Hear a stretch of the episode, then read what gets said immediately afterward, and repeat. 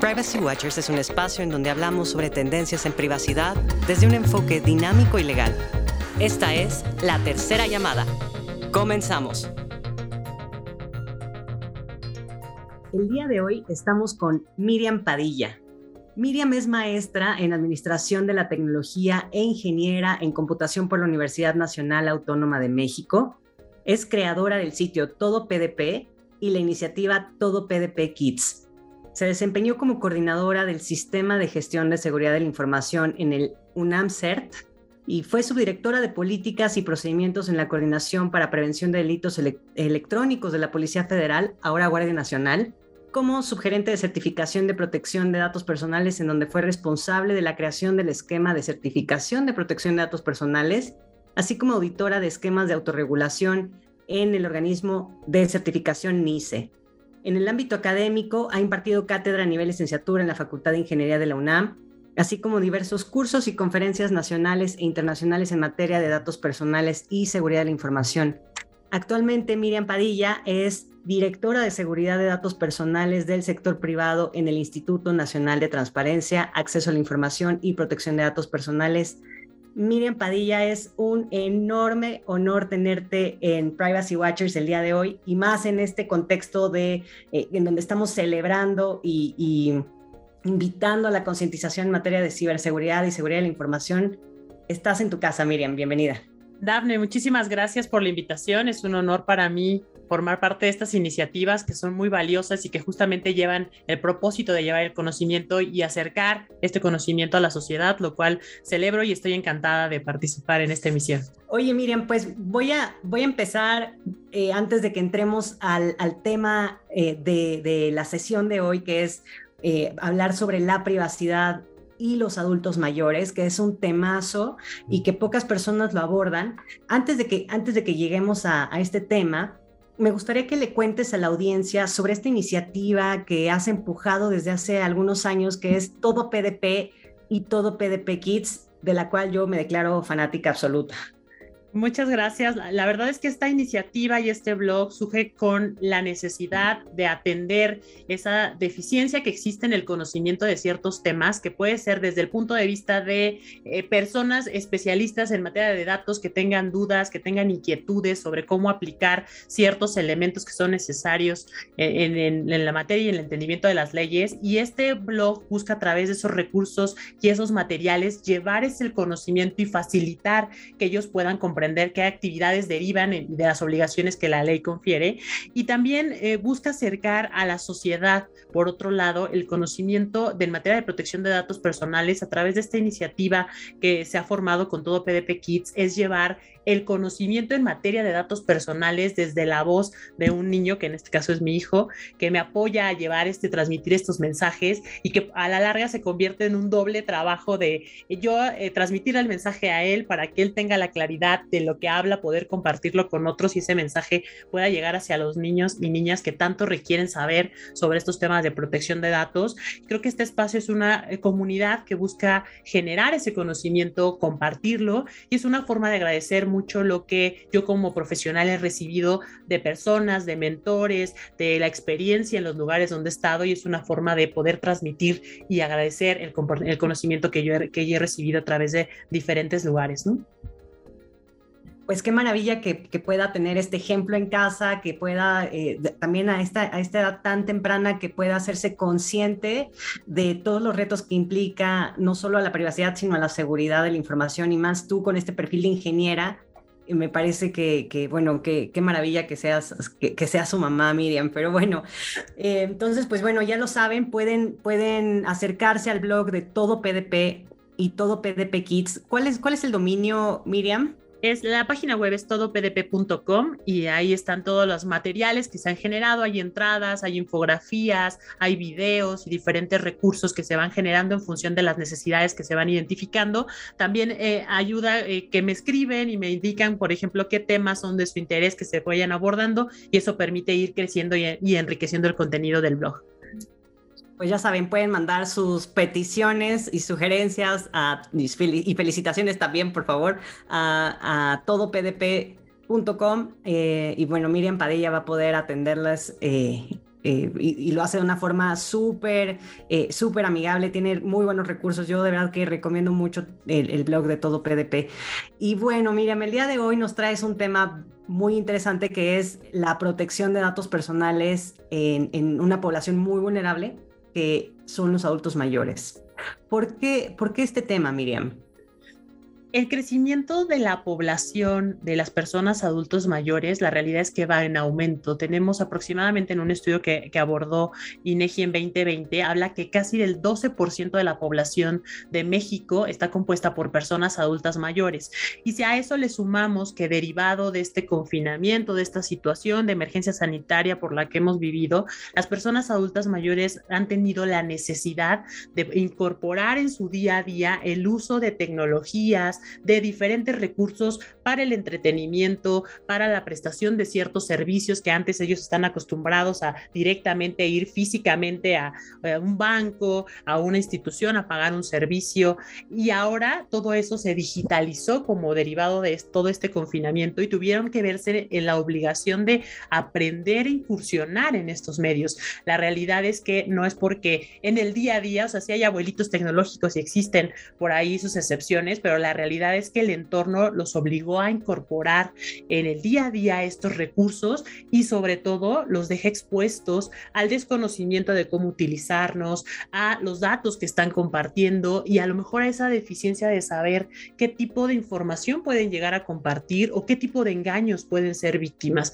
Eso hace que la necesidad sea muy importante de llevar ese conocimiento a ese sector de la población porque debemos encontrar los canales adecuados para poder transmitir ese mensaje. O sea, muchos, por ejemplo, comparten infografías, comparten videos, pero eh, a lo mejor esos canales deberían ser especializados hacia entidades o lugares donde ellos puedan tener acceso a esa información. Entonces, creo que hay retos y desafíos que atender con este sector de la, de la población que está creciendo, que se requiere o se ha incorporado con esa necesidad de comunicación en estos recursos y pues hay que poner atención tanto a nivel de políticas públicas como iniciativas que pueden venir desde la sociedad civil también para atender esa necesidad.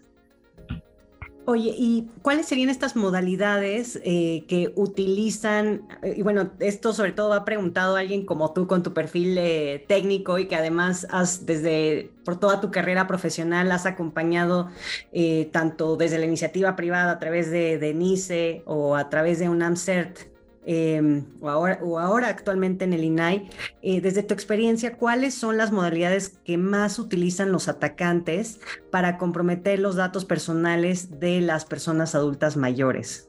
Actualmente los atacantes ya identifican perfiles de víctima en función de los medios que utilizan para comunicarse, de las necesidades de información que tienen. Incluso hay estudios que hablan de que ya hay un perfilado de cómo esos ataques se dirigen basado en el tipo de persona, en sus gustos y sus preferencias.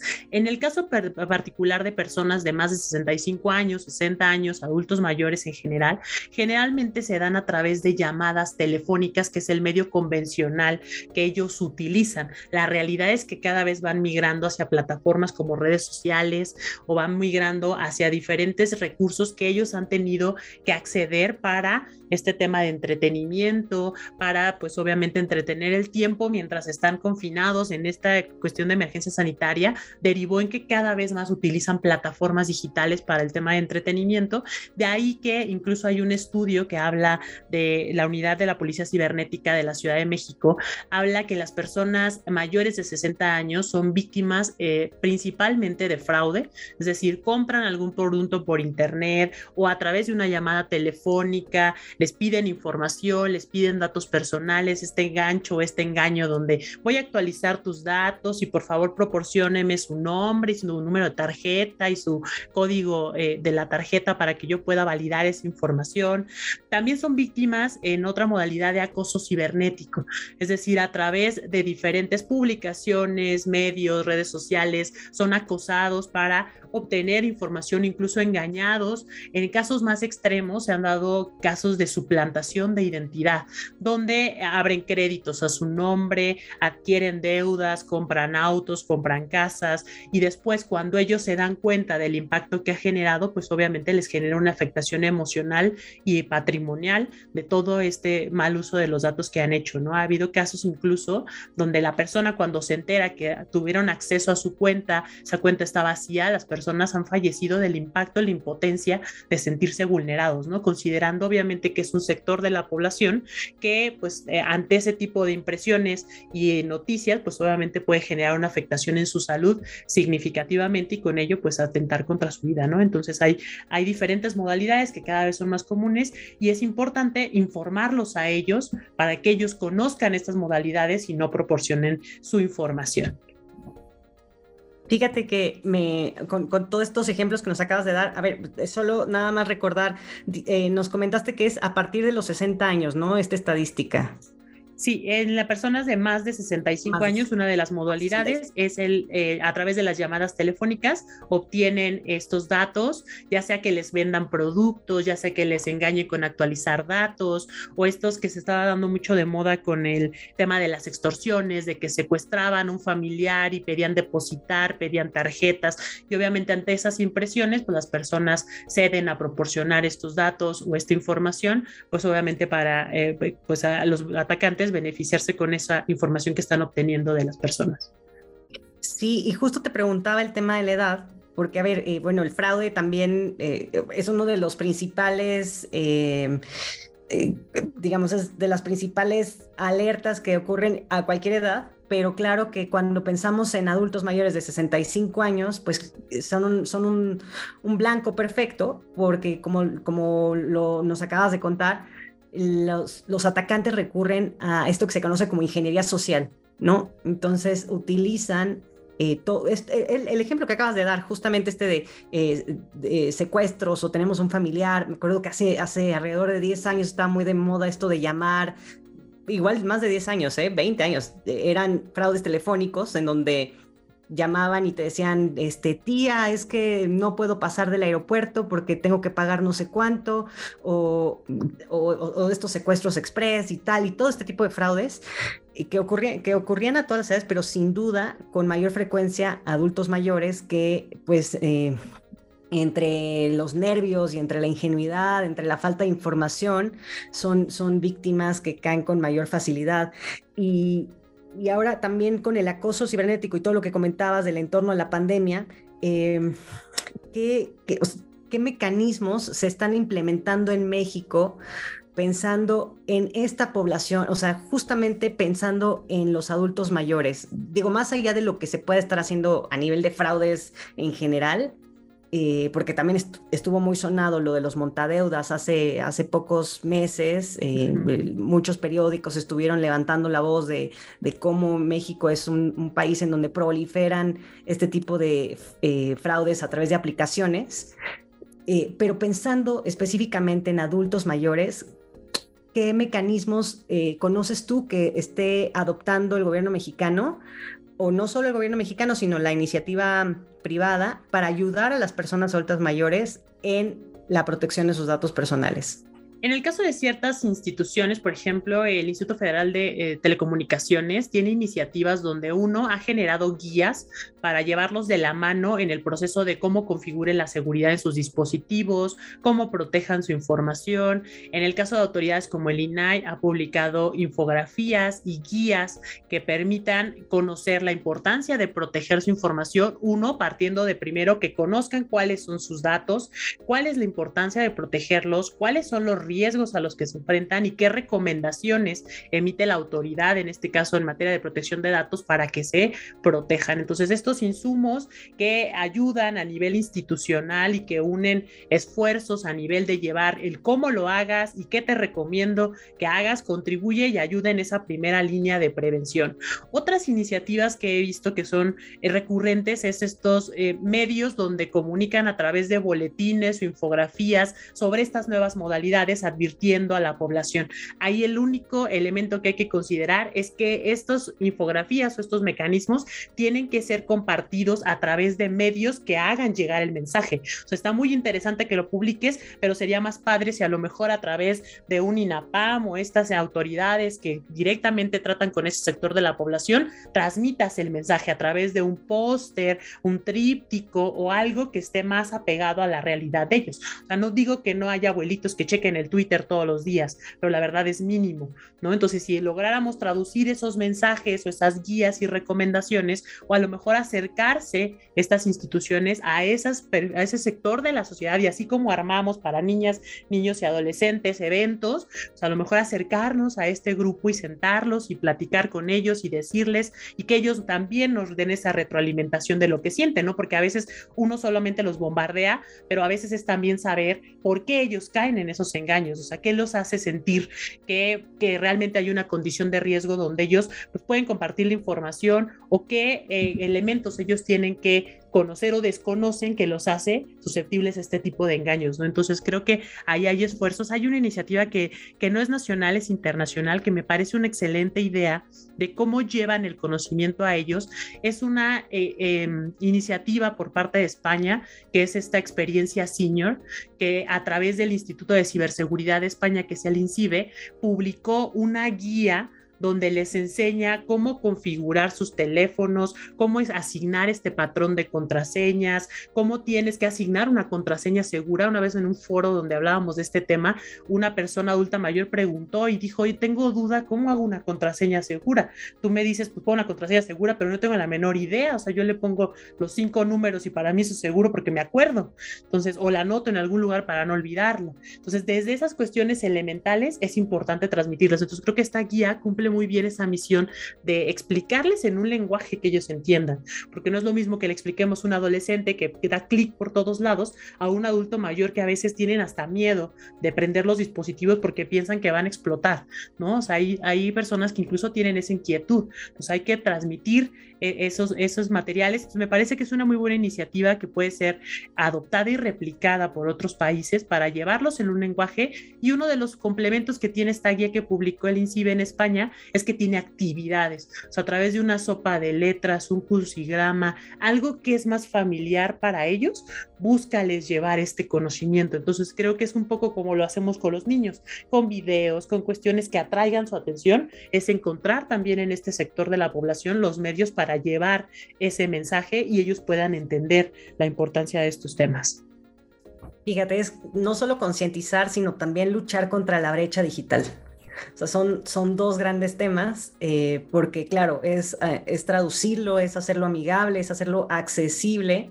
Em, y, claro, en un país en donde no solo está la brecha digital, eh, sino, o sea, justamente hablamos, o sea, no, solo, perdón, no solamente está la brecha de género, de, de, género, de edad, perdónenme, sino también esta, esta falta de acceso. Hay veces que, claro, ¿cómo, ¿cómo llevas esta información?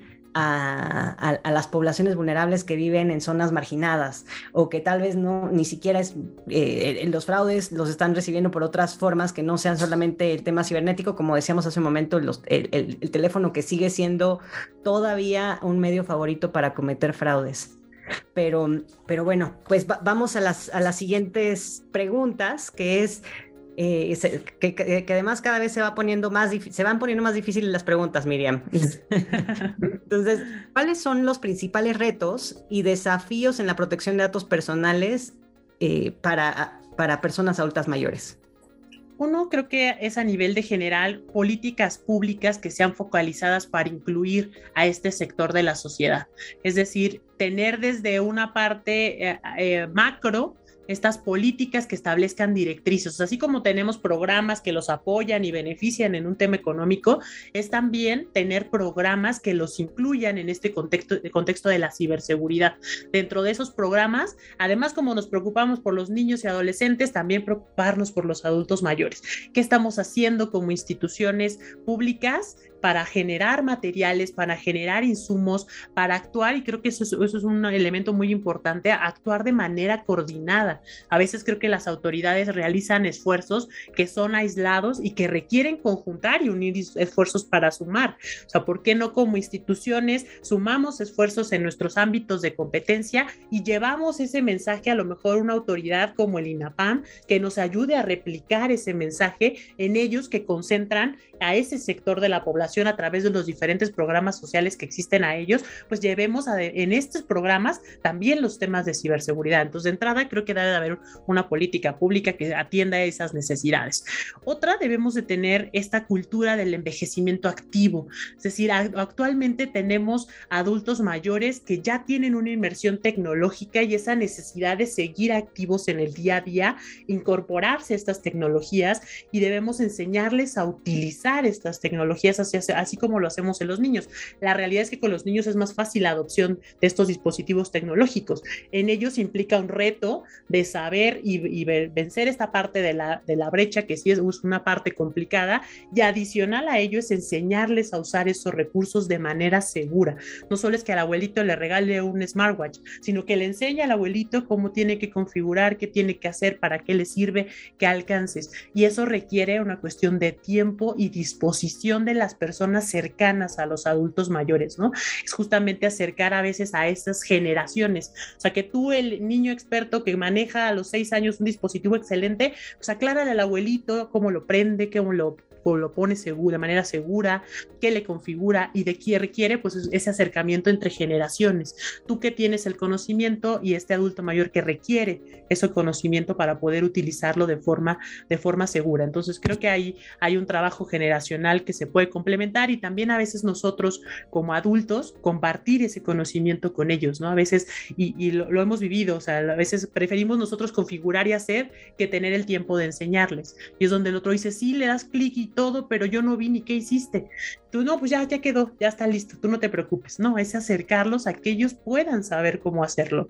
Otro punto creo que es importante es eh, llevar estos canales de comunicación que sean adecuados y que lleven ese mensaje de una manera muy clara para transmitir adecuadamente estas necesidades de que ellos conozcan por qué es importante proteger su información personal y sobre todo cuál es la información personal que ellos manipulan. Había una, en este catálogo que les platicaba de INCIBE, hay una actividad que me pareció muy interesante donde los ponen a hacer un inventario de qué datos utilizan y ellos descubren y son conscientes de todos los datos que tratan en su día a día. O sea, en mi celular pues tengo fotos mías, fotos de mis nietos, los teléfonos de contacto, toda esa información que cuando ellos la inventarían, así como las organizaciones tienen la obligación de hacerlo y descubrir qué tienen, ellos también a través de este autoanálisis pueden saber qué datos personales están utilizando y qué pasaría si esos datos caen en manos de una persona que no está autorizada para verlos. Entonces eso de primer momento les genera ese descubrimiento y dicen, ah, es que yo pensé que no trataba datos personales y resulta que sí, tan solo mi celular o mi cartera o todos los lugares de mi entorno, pues puede haber incluso datos personales que estén ahí. Y en función de ello, también vamos a fomentar prácticas para que ellos protejan los datos personales, llámese de los nietos, en esta parte donde a través de técnicas como el sharing, que es este compartir en los medios y decir, ojo, pues no comparto fotos de mi nieto que puedan dañar su imagen, su honor, su reputación posterior. Y eso los va haciendo también conscientes de nuevos riesgos que pueden ser incluso propiciados por un desconocimiento, ¿no? Oye, qué, buenos consejos nos estás dando y me quiero detener un poquito en el tema de políticas públicas porque también eh, tal vez dentro de, este, este, esta intervención que puede tener el gobierno, no solo en el diseño de políticas públicas, sino en el diseño y rediseño de las leyes que tenemos, meter también eh, a los adultos mayores como una población vulnerable. Hay leyes que ya lo hacen. Eh, por ejemplo, la Ley Federal de Protección del Consumidor considera como población vulnerable a los adultos mayores, eh, pero me parece que lo lo deja un poco por encima, no, no hay, digamos, sanciones específicas por, eh, por cometer infracciones que, que, que, perjudiquen a adultos mayores, pero bueno, sí hay recursos, sí, que, que sí hacen esta distinción en donde se sanciona con mayor eh, rudeza al tratarse de adultos mayores, que, que, bueno, esto es algo que, como decías tú, se tiene que replicar en, en otros modelos, en otras leyes, eh, y, que, y que además el tema de la privacidad es un tema transversal que puede tocar a distintas autoridades. Hace un momento mencionabas al Instituto Federal de, Federal de Telecomunicaciones, al INAI, eh, pero bueno, también hay otras autoridades como la Profeco que podrían intervenir en, dado caso cuando se vulneren derechos como consumidores de los adultos mayores. Y así pueden haber muchas otras eh, autoridades como por ejemplo la Conducef, ¿no? Cuando se vulneran también derechos de los usuarios de servicios financieros en caso de que, de que las personas adultas mayores sufran algún... Eh, por ejemplo, el tema de la suplantación de identidad que mencionabas hace rato, eh, algún fraude, también podrían acudir a estas instancias. Y, bueno, tal vez recordatorio para, para, para este, nuestros legisladores, que es justamente pensar en, como decías tú, eh, meter eh, dentro del catálogo de personas vulnerables a los adultos mayores, que es importante que, se, que sí se haga una distinción justamente por este contexto que no estábamos, eh, que no estábamos calculando, ¿no? Y, me gustó mucho el término que, que, usaba sobre la cultura del envejecimiento activo, eh, es decir, no tal, eh, tal vez también cuando al momento incluso de diseñar tecnología no la piensas para, o sea, la piensas para determinado sector, ¿no? Pero no es tal vez del todo accesible para adultos mayores. Entonces, ahí la verdad que sí invitamos a, también a nuestros oyentes a que como parte de la sociedad civil también eh, se acerquen a sus familiares, a sus adultos mayores y que auxilien desde su conocimiento a, tener un uso más sano de las tecnologías. Es decir, no queremos que no queremos que no las usen, queremos que sí las usen, ¿no, Miriam? Sí, queremos que las usen de manera segura, ¿no? Creo que es muy importante eso como comentabas tú de las autoridades en también creo que tanto este sector de la población como en general la población tiene que saber qué autoridades existen y qué ámbitos de competencia tienen, ¿no? Porque a veces todo, eh, cuando se trata de datos personales, lo dirigimos hacia el INAIP o a ciertas autoridades, pero también hay que analizar qué alcance tienen. Como parte de usurpación de identidad también entran otras autoridades y uno debe de saber a quién acudir cuando se presentan estas situaciones. La realidad es que como sociedad nos preocupamos de saber a quién acudir cuando tenemos un problema. No es que la gente se pase informada y diga, ah, pues quiero saber qué hacen todas las autoridades que me pueden ayudar en caso de una usurpación de identidad. Eso no ocurre. Es cuando se presenta un escenario de usurpación de identidad del cual fui afectado, pues empiezo a tocar puertas con quien pueda darme una respuesta. Entonces es importante también ese compromiso como sociedad de informarnos. Por una parte era que llegue la información y el mensaje hacia nosotros por parte de todas estas partes de políticas públicas que hablemos, pero también yo como sociedad es importante que tenga un acercamiento para conocer qué autoridades existen, qué facultades tienen y a quién puedo acudir en caso de que me ocurra qué. Entonces creo que también viene la responsabilidad por parte de la sociedad hacia conocer e informarse, sobre todo porque ahorita creo que ya no hay un pretexto, ya puedes consultar en una búsqueda rápida y saber qué hacen, a quién acudes, qué procedimientos, qué trámites. Entonces eso creo que como sociedad también nos corresponde ese compromiso. Totalmente, y que hay muchas autoridades que ponen recursos gratuitos, como ya decías, las guías, pero no solo las guías, hay, chat, eh, hay chats que están este, activos, ya sea a través de chatbots o a través de personas que sí estén contestando en vivo las preguntas de los usuarios. Eh, entonces, justo que se acerquen autoridades, que se acerquen expertos, expertas, eh, y, y sí pidan ayuda a los familiares o a las personas cercanas que estén a cargo de su cuidado. y aquí, aquí como experta, eh, Miriam, y como una persona que, te caracterizas por tu gran sensibilidad y, por el gran aporte a la sociedad, ¿qué, consejos podrías darle a, las personas adultas mayores para la protección de sus datos personales? Algunos consejos prácticos, adelante. Entender primero qué son mis datos personales. O sea, primero, antes de identificar alguna recomendación, tengo que saber qué es lo que voy a proteger, por qué son importantes esos datos personales en el día a día, en donde yo identifico que viven mis datos personales, donde los manipulo, si es un celular, si en mi cartera, en cualquier medio donde yo pueda identificar.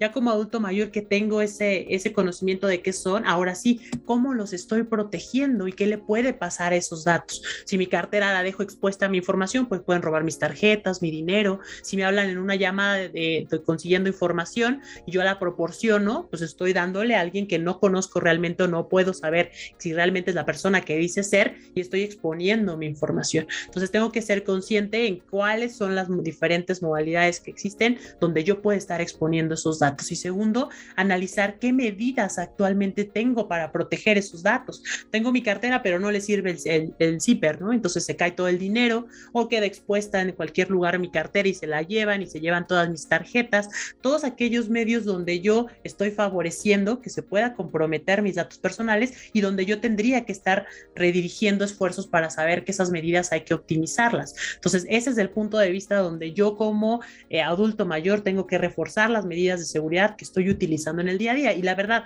si yo no conozco de estos temas, acercarme a quien me ayude, ya sea un adulto, ya sea una autoridad, ya sea un medio que me ayude a conocer eso que desconozco. O sea, yo tan solo eh, buscando en internet como adulto mayor, puedo, así como busco en Facebook y contacto a otra gente, puedo buscar cómo le pongo una contraseña segura, qué es una contraseña segura. Y en función de eso, pues yo puedo mejorar las medidas de seguridad que tengo. Creo que también en la parte de poder ayudarlos entra el compromiso de las autoridades, de tener canales especializados que va tanto de las instituciones como organizaciones privadas. Una vez platicaban en un evento de un banco que decía es que yo tengo un canal prioritario de atención a adultos mayores, donde yo si ocurre un tema de usurpación de identidad, un fraude o algo que afecte directamente a un adulto mayor, yo tengo un canal especializado que atiende con prioridad esos casos. Eso ya es hacer una distinción dentro de una organización para atender un sector de la población que requiere una respuesta inmediata. Pudiera seguir todo el proceso, sí, pero ellos tienen una prioridad, porque hay, como les platicaba, hay eventos de este tipo que pueden originar a que la persona le dé un infarto o, o sufra una afectación en su salud, dado a la situación del impacto que le genera esta afectación. Consideremos tan solo que son adultos mayores que obviamente todo el recurso que pudieran tener en este momento ha sido fruto del trabajo de años, que verse afectados en que se compromete ese patrimonio, pues les genera esa sensación de pérdida, de decir, trabajé todo este tiempo y ahora mi recurso ya no lo tengo, ya no está disponible y no sé ni siquiera qué pasó. Entonces entra una parte de angustia y una parte de culpa. Entonces en las organizaciones creo que es importante considerar estos canales y estos protocolos prioritarios para dar atención a estos temas y también poner sobre la mesa información hacia ellos, así como mandan estos comunicados de decir, ojo con estos fraudes, si yo identifico que hay un crecimiento en tipo de fraudes dedicado a adultos mayores, compárteles este mensaje a través de un tríptico, a través de una plática, a través del medio que, que la organización identifique que sea el más efectivo, compárteles esta información para que no caigan, ¿no? Y nosotros desde el punto de vista familiar, acercarnos a los adultos mayores, ¿no? Creo que es importante esas recomendaciones que nosotros podamos dar a nivel del entorno familiar. Para eso requiere que la familia conozca sobre estos temas, ¿no? Y que ah, los comparta con los adultos mayores y ellos puedan tener ese canal de comunicación adecuado para pues generar esa confianza, que cuando ellos se vean en una situación de riesgo tengan un acercamiento con sus familiares y decir, oye, me piden esta información, oye, me hablaron con esto, ¿no? Y ese acercamiento pues les permite evitar caer en estos. Entonces creo que cada quien tiene una responsabilidad desde diferentes ámbitos y desde diferentes esferas pues para poder contribuir a que se detengan este tipo de ataques y fraudes dirigidos a este sector vulnerable de la población. Maravilloso, Miriam. Y pues eh, lamentablemente tenemos que ir cerrando este programa, eh, pero estoy, estoy segura de que va a rendir muy buenos frutos eh, entre, entre pues, nuestros oyentes, nuestras oyentes en, Privacy Watchers y que repliquemos este mensaje y que, y que lo hagamos llegar a, nuestros familiares, que sepamos que tal vez les, puede ser de interés esta información, porque así, así es como podemos ir generando estas redes de concientización.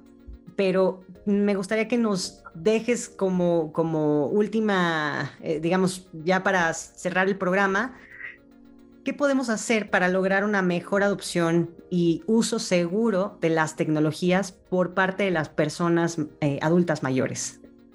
Uno de los principales elementos que considero importante es eh, que ellos sepan cómo utilizar estas tecnologías y qué alcance tienen. O sea, yo como cuando te doy un dispositivo, un regalo que implica esta conexión, este nuevo espacio donde tú vas a poder hacer diferentes actividades, platicarte cómo funciona, qué riesgos existe, eh, qué alcances tiene o qué tipo de información pudieras tratar a través de este medio y también que conozcas a qué riesgos estar expuestos. Hay ya diversos talleres, creo que el IFT organiza talleres donde los adultos adultos mayores acuden físicamente y, e interactúan con estas computadoras, con las tablets, les enseñan a configurar y sobre todo creo que es a romper esa barrera del miedo, ¿no? A veces no quieren presionar ningún botón porque eh, pues ya se genera todo el caos si no cumple o atiende la necesidad primaria que ellos tienen. O sea, me ha pasado incluso verlo a veces hasta con mi mamá, ¿no? Presiona algo y dices que ya, ya se descompuso, no, no se descompuso.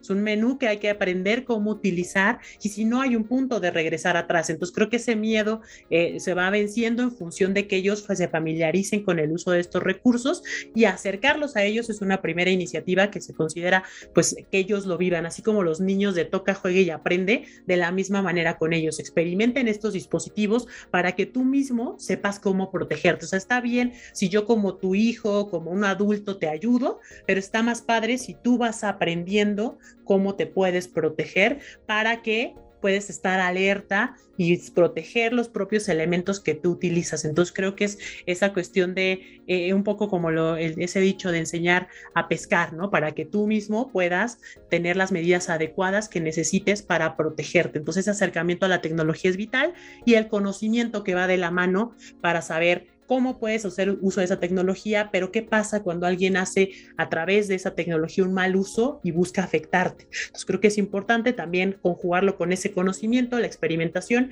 y eso ayudará a que ellos puedan tener una mejor adopción de estos recursos tecnológicos. Padrísimo, eh, Mili, han, sido un programa muy redondo y que nos has dejado muy buenos consejos y además vamos a compartir en las redes de Privacy Watchers esta, estas guías del INAI y del IFT dirigidos a, a la población de personas adultos mayores y la verdad es que poner el, ojo en, este tema, porque el 12, que, bueno, que, que, la población de adultos mayores represente el 12% de la población no es cosa menor, es, eh, es una, como decías tú, es una parte muy importante de la población eh, y además, bueno, pensar que también, eh, felizmente o tristemente, todas y todos llegaremos eh, para allá en algún momento. Claro que puede que ya seamos nativos digitales y que lo vivamos de otra forma, pero que eso no nos quite la empatía de, de y, esa falta, de, más bien, y que nos volvamos corresponsables y que apoyemos a las personas cercanas que tengamos o familiares adultos mayores. Así que, Mili, agradecemos mucho que hayas puesto sobre la mesa este tema tan importante, tan sensible, tan necesario que es la protección de datos personales en adultos mayores. ¿En dónde, en dónde te puede seguir eh, nuestra audiencia? ¿Cuáles son tus redes? Eh, me pueden seguir en, mi Twitter como arroba Ingemili, en el sitio de Todo PDP, y también hay una cuenta de Twitter de Todo PDP, eh, y creo que mucho de lo que nosotros podemos hacer en esta aportación, que pueden venir desde movimientos de la sociedad, es ayudar a nuestros adultos mayores, ¿no? Desde nuestro ámbito que nosotros tengamos cercano, familiar, institucional, profesional, es importante que si nosotros tenemos los conocimientos, los compartamos con ellos y ayudemos a este sector de la población que tanto lo necesita. Hay una una estadística que habla de la Ciudad de México que nos habla de que eh, se reportan cada día eh, aproximadamente tres adultos mayores en promedio que han sido víctimas de ataques o delitos cibernéticos, ¿no? Entonces esto nos habla que es un crecimiento exponencial y que si no ponemos foco en esto, pues puede, podemos tener consecuencias pues que, que lamentar, ¿no? Con adultos cercanos, incluso a nuestra familia. Entonces, pues hagamos en los diferentes ámbitos que nosotros nos desarrollemos que las cosas sucedan y poder ayudar a este sector vulnerable.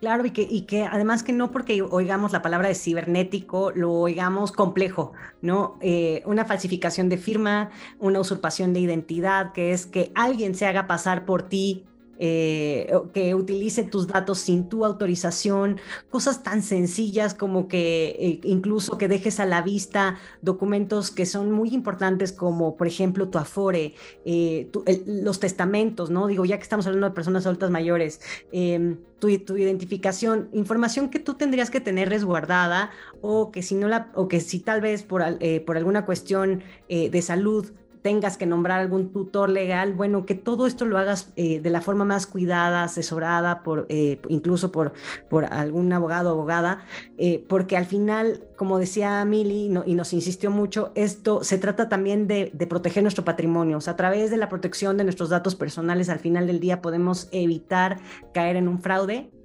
que, arruine, eh, pues sí, los ahorros de toda una vida, porque son cosas que sí suceden. Hay personas que pierden absolutamente todos sus ahorros. Entonces, por eso es que es importante levantar, levantar las banderas rojas de atención eh, y que nos volvamos más empáticos con nuestros adultos mayores.